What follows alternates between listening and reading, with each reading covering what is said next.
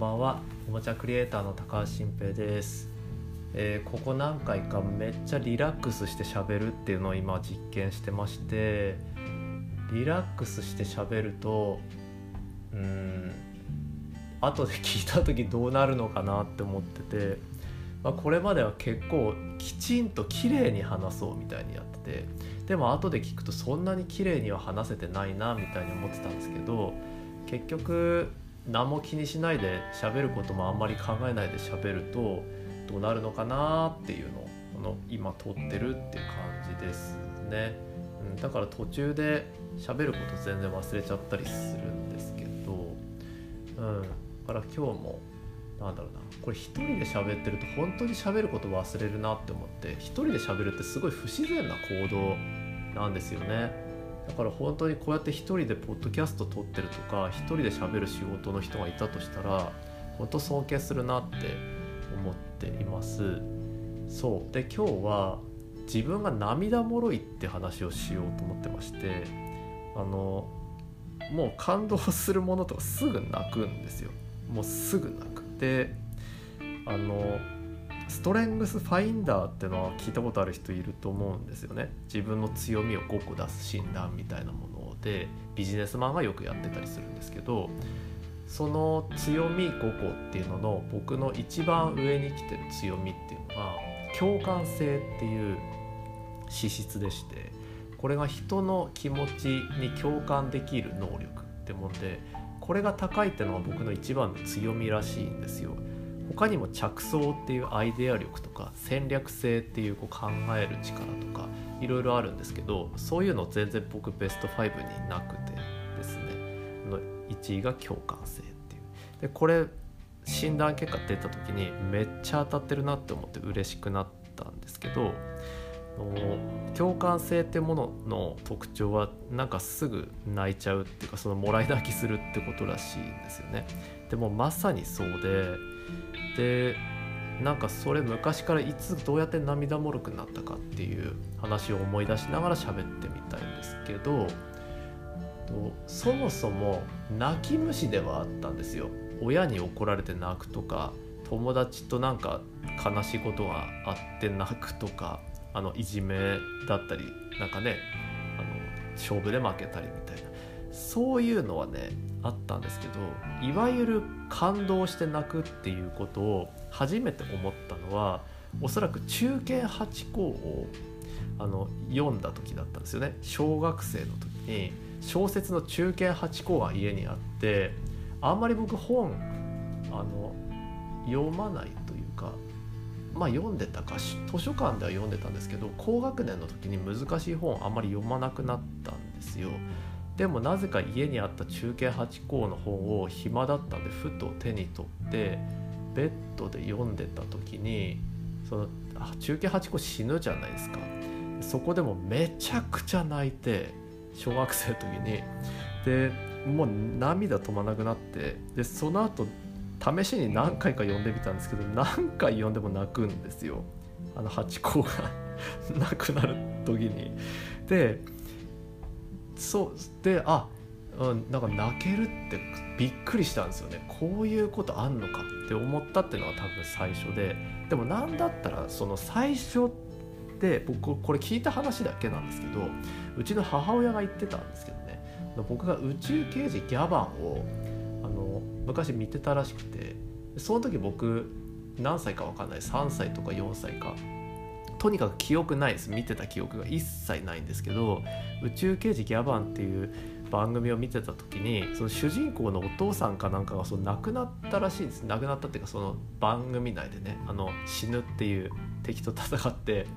っていう描写があったらしいんですけどその時にめっちゃ泣いてたらしくてそれかわいそうで泣いたのかただ怖くて泣いたのかもう知る由もないですけどね記憶ないからでも泣いてたって言っててでもそれその時からもしかしたら共感性っていうものはこうあったのかもしれないなってことを思うわけですね。でその後は例えばちびまる子ちゃんでお父さんとお母さんがあの離婚するんだけどそう離婚してほしくなくてまる子とお姉ちゃんがワンワン泣くみたいなエピソードも泣いたしこれだから小中学生ですよね。であとは小6の時の101回目のプロポーズですよね。それ僕は死にません。でああれも大好きなんですけど僕101回目のプロポーズが。でで僕は死にませんはその時は泣かなかった。し意味も分かんなかったんですけどちなみに今見るともう大号泣ですね僕は死にませんは、うん、あれがプロポーズの言葉だって知った時にもうすっごい泣いたんですけどあの最終回ですね。最終回で浅野敦子が武田鉄矢にまあその逆にこう私をもらってくださいみたいに言ってくるって、まあ、最後クライマックスの時にその小6の時にめっちゃ泣いたんですよね。でも親にバレると恥ずかしいからトイレに隠れて泣いたんですけどでそういうことがありましたね。でそっからまあその感動して泣く、まあ、列伝というかまあそのあのことはもう多分にあって次はやっぱすごい泣けたのは「シャルウィーダンス」ですね映画のあの役所広司の。であれってもうとにかく感動して泣くんですけどそれ今 今も泣くんですでその話を僕この映画大好きでで奥さんとこの間久々に Amazon プライムで一緒に見てで本当にいいってこれは男じゃないと分からなくて本当にいいってその高校の時から思ってたって言ったらこれでその泣くとかこの哀愁が分かる高校生いるのかみたいな話になっていや確かになと思ったんですよね。これもいわゆる中年のサラリーマンだから泣けるみたいなことだと思うんですけど高校時代からもう共感して泣きまくってたっていうのがありましたね。うん。とゲームでもね RPG とかやってストーリーで泣いちゃうってこともあったしこれ高校の時ありましたね、うん、何のゲームか忘れたけど友達に借りたゲームで泣いてたし、うん、でもうこっからはなんか話すのもこうあげるのもなんかしょうもないってぐらいもう何もかもなくというか。で大体今も子供と一緒に映画見に行くともう絶対泣きますよね。あの「トイ・ストーリー4」だとかうんまあちょっと子供生まれる前で言うと「風立ちぬ」とかもそうだし、まあ、シュガーラッシュとかでさえ泣きましたよね。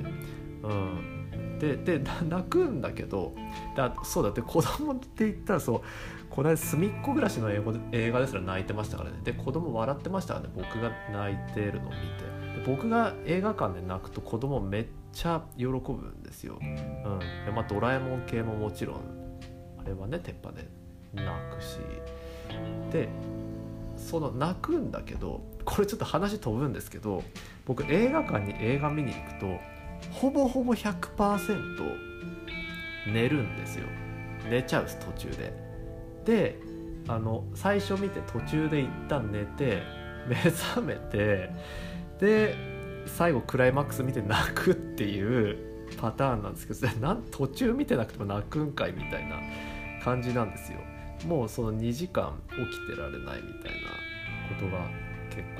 構多くてね。そうだから「リメンバー・ミー」とかも子供と見に行ったけど途中で寝て起きて最後泣きましたね。うん。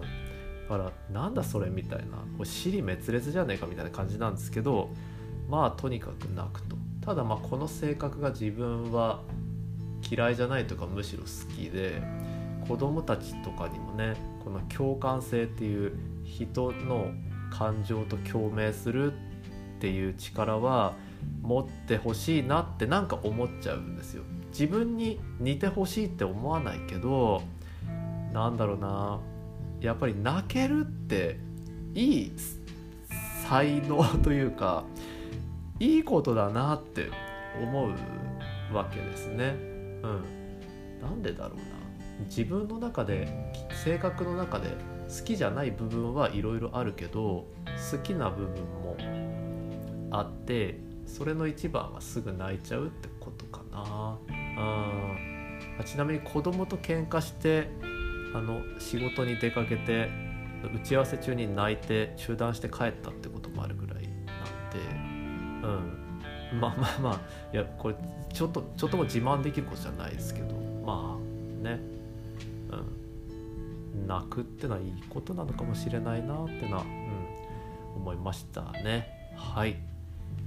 じゃあ今日はこの辺でおやすみなさい。